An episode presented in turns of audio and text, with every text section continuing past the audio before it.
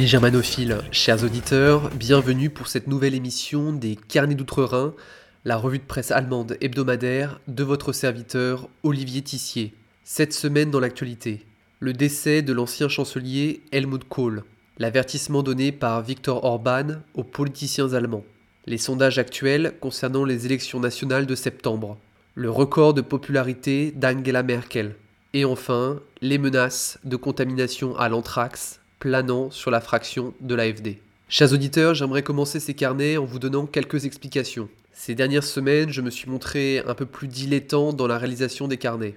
Je m'en excuse, cela est dû aux fréquents déplacements que j'effectue dans le cadre de mon activité professionnelle entre la capitale fédérale et le Land de Rhénanie-Palatinat. Je suis à présent revenu définitivement à Berlin et j'espère pouvoir vous fournir à nouveau chaque semaine, avec ponctualité, un court résumé de l'actualité allemande. Commençons donc ces carnets de cette semaine riche en politique par le décès de l'ancien chancelier Helmut Kohl. Le Bild Zeitung nous rapporte que c'est dans sa maison de Ludwigshafen que s'est éteint à 87 ans celui qui fut le père en politique de l'actuelle chancelière Merkel.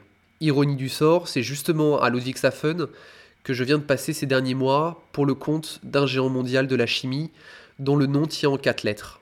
La CDU a confirmé sur son compte Twitter le décès de l'ancien chancelier. Le Bild Zeitung précise aussi qu'après une blessure grave à la tête provoquée par une chute en 2008, ce dernier n'était apparu que très rarement en public. Pour retracer brièvement son parcours, Kohl était né le 3 avril 1930 à Ludwigshafen. De 1969 à 1975, il fut ministre-président du Land de Rhénanie-Palatinat. En 1973, il prend la tête de la CDU. Neuf ans plus tard, il sera élu Bundeskanzler face au candidat du SPD, Helmut Schmidt, grâce aux voix de la CDU-CSU et du FDP. Il occupera cette fonction jusqu'en 1998 et l'arrivée au pouvoir de Gerhard Schröder. Il reste aujourd'hui le chancelier ayant exercé le plus long mandat. Kohl est considéré pour beaucoup, par beaucoup pardon, comme le père de la réunification allemande de 1990. C'est aussi pendant son mandat que fut scellée l'introduction de l'euro comme monnaie commune. Après 1998, il dut abandonner son rôle dans l'équipe dirigeante de la CDU en raison de son implication dans le scandale de la caisse noire servant à financer le parti. C'est d'ailleurs à ce moment-là que Frau Merkel, dont il avait été pourtant le mentor, choisit ostensiblement de lui tourner le dos. Chers auditeurs, je ne vous cache pas que je n'ai pas versé une larme, mais il reste dans tous les cas un personnage majeur de la politique allemande contemporaine, en ce qu'il a contribué à modeler l'actuelle Bundesrepublik. Politique toujours, mais cette fois avec un leader qui a nettement moins le doigt sur la couture et nettement plus nos suffrages. Viktor Orban intime aux politiciens allemands de, laisser la Hongrie en paix. La raison de cet avertissement est le récent soutien d'Angela Merkel et de Martin Schulz à la procédure de la Commission européenne engagée à l'encontre de la Pologne, de la République tchèque et de la Hongrie pour non-respect de la politique migratoire commune. Je ne peux me rappeler à quel moment la Hongrie s'est permise de dire à l'Allemagne ce qu'elle devait faire, a déclaré le leader de la Hongrie sur une radio nationale. Avant de poursuivre, j'invite les politiciens allemands à nous laisser tranquilles et à ne pas nous impliquer dans leurs élections. Alors je sais, un leader nationaliste qui parle de manière aussi claire et indépendante vu de chez nous, ça laisse complètement rêveur. Est-ce que vous imaginez par exemple Emmanuel Macron dire, je ne sais pas par exemple, que les États-Unis et la finance internationale laissent désormais la France en paix Non, vous imaginez pas. Eh bien, je vous avoue que moi non plus, je n'imagine pas. Comme je vous le disais donc il y a quelques instants, c'est une procédure d'infraction qui a été engagée par la Commission européenne à l'encontre des trois pays récalcitrants. D'après Bruxelles, ni la République tchèque, ni la Pologne, ni la Hongrie n'ont appliqué les mesures de, redistribution des demandeurs d'asile fixées en 2015. D'après les chiffres de la Commission, 160 000 réfugiés ont été répartis entre la Grèce et l'Italie et environ 21 000 dans d'autres pays européens. La Hongrie et la Slovaquie ont fait appel de la décision devant la Cour européenne du Luxembourg. Là encore, chers auditeurs, vous constatez que loin des fictions d'une UE inamovible et contre laquelle euh, des États seuls ne peuvent rien, les pays du groupe de Visegrad font front commun et ne s'en laissent pas compter. C'est le cas de le dire. Sans transition, intéressons-nous à présent aux élections du Bundestag à venir avec les résultats d'un sondage si ces dernières avaient lieu ce dimanche. Il en ressort qu'une coalition Schwarzgeld, c'est-à-dire CDU et FDP, obtiendrait à nouveau une majorité de gouvernement. D'après l'Institut de sondage du groupe de diffusion ARD, l'Union ferait 39% et les libéraux du FDP 9%, soit ensemble 48%. Encore une fois, on peut vérifier que la CDU reste une machine de guerre électorale avec quasi 40% des voix. Le SPD ferait 24%, les Grüne 7%, Die Linke 8%. En cumulé avec l'AFD, on est autour des 47%. D'après ces sondages, les Verts sont toujours moins convaincants et 57% des sondés estiment que le parti ne tient plus un rôle majeur et que d'autres partis défendent aussi bien l'écologie. En outre, seulement 16% se dit convaincus par les responsables verts. 32% disent même se sentir infantilisés par un parti qui croit pouvoir leur dicter leur façon de vivre. Et oui, je sais, on a exactement les mêmes chez nous. En tout cas, l'avenir des écolos allemands se dessine de plus en plus en pointillé. Une qui par contre ne subit pas d'érosion dans les sondages, c'est bien la Reich chancelière. Mouti atteint en effet son plus haut score de popularité depuis deux ans. Toujours d'après l'Institut de sondage de la RD, Merkel gagne encore un point par rapport au mois passé avec 64%, son plus haut niveau depuis août 2015. Elle est donc revenue à son niveau d'avant la crise des migrants.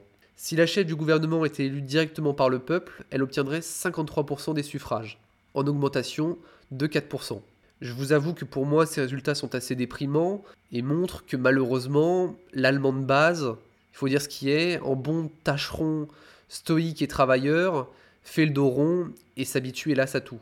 Le candidat du SPD, Martin Schulz, arrive derrière et perd 7% dans les sondages, à 29%. C'est depuis longtemps le plus bas niveau enregistré pour un leader SPD.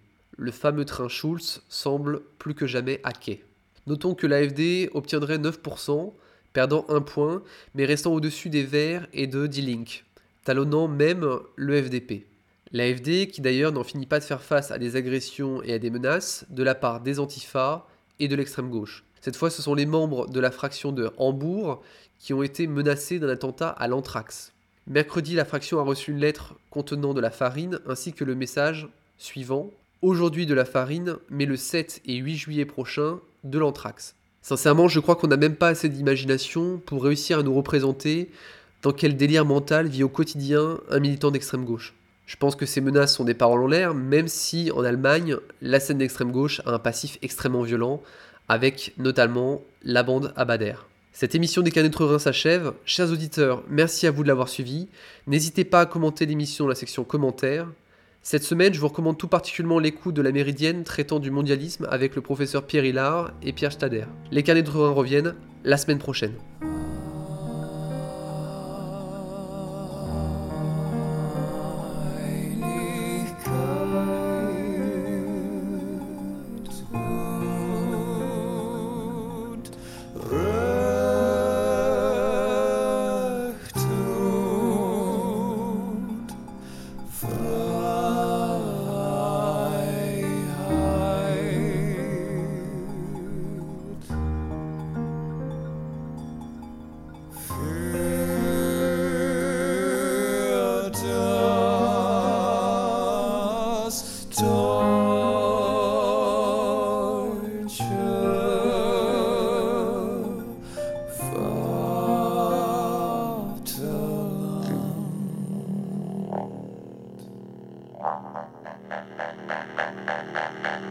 Love.